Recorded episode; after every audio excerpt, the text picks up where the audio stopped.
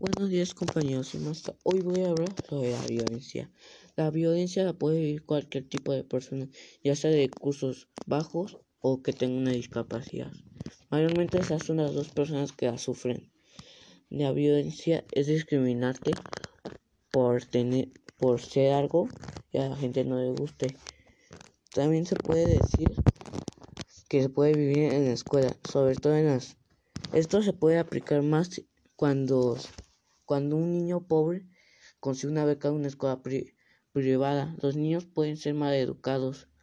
Por eso es recomendable que, que se eduquen a los niños. Bueno, también la violencia, también la violencia está en todos los países, en todos lados, no solo también lugares públicos, la puede vivir en la casa quien sea, ya sea por padres o por hermanos, o también por primos. Mayor,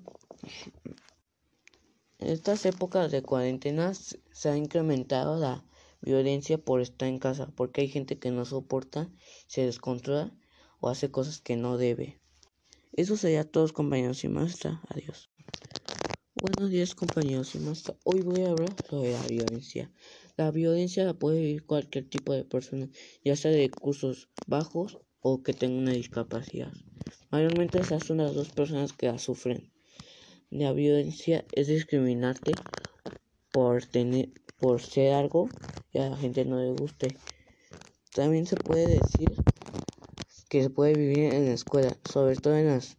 Esto se puede aplicar más cuando, cuando un niño pobre consigue una beca en una escuela privada. Los niños pueden ser mal educados. Por eso es recomendable que, que se eduquen a los niños.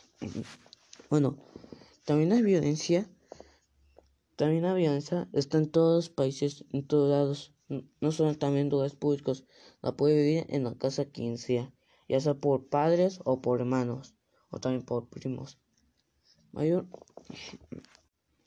en estas épocas de cuarentena se ha incrementado la violencia por estar en casa, porque hay gente que no soporta, se descontrola o hace cosas que no debe. Eso sería todo compañeros y maestra. Adiós.